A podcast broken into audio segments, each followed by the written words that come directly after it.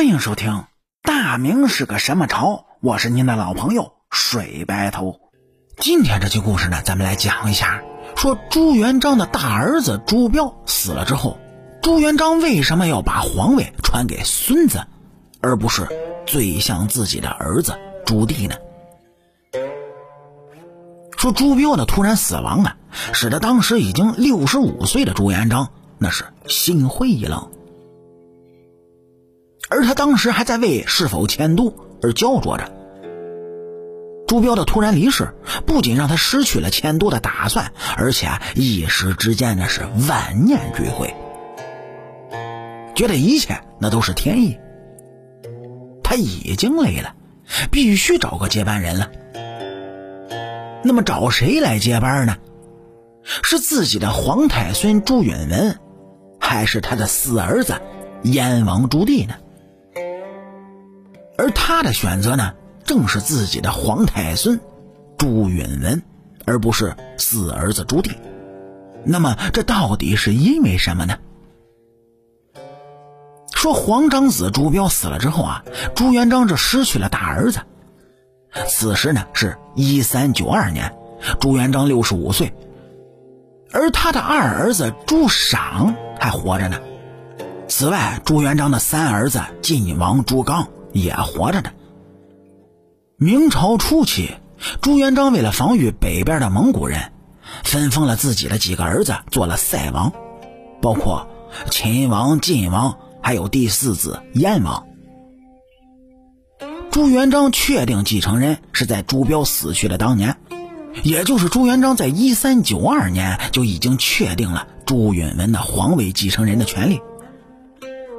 此外，即使是当时朱元璋不想将皇位传给朱允文，他也肯定不会将皇位传给朱棣的。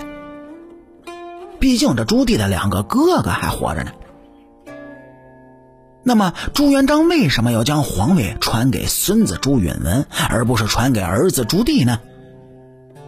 关于这一点呢，除了中国自古以来的顺位继承制度之外，在明朝关于朱元璋说的话的一些记载中，咱们也可以找到一些别的原因。说洪武二十八年，快七十的朱元璋说了这么一段话：“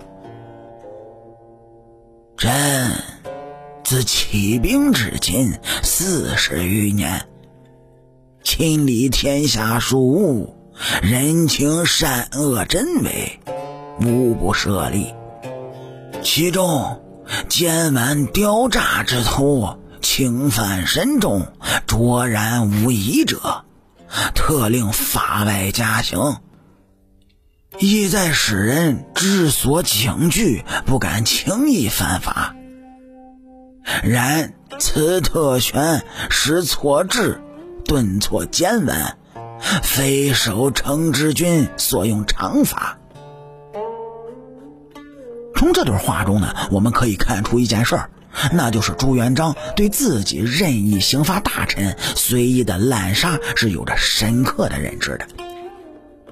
而他之所以知道还这么做，就是为了替自己的儿子和孙子杀光那些飞扬跋扈的大臣，因为他害怕自己的儿子和孙子镇不住。此外，我们还可以看出另一件事儿。那就是朱元璋，他知道自己的这种做法是太过残暴，他是想找一个仁慈的君主来做继承人的，而朱棣和自己一样，那可都是军事狂人，显然不是他意象中的人选。关于这一点，我想正如同当年的秦始皇一样。他一生杀戮极多，但是死后呢，却想将皇位就传给仁慈的扶苏一样。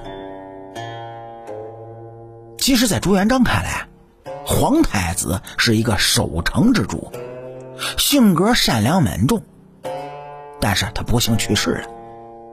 而皇太孙呢，也是一个十分仁慈的人。皇太孙的偶像乃是上古时期的尧舜禹三王。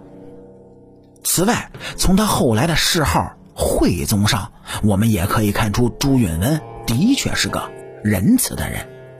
而朱元璋需要的，他正是这样一位继承人而已。好了，感谢您各位在收听故事的同时呢，能够帮主播点赞、评论、转发和订阅。我是您的老朋友水白头。大明是个什么朝？下期咱们接着聊。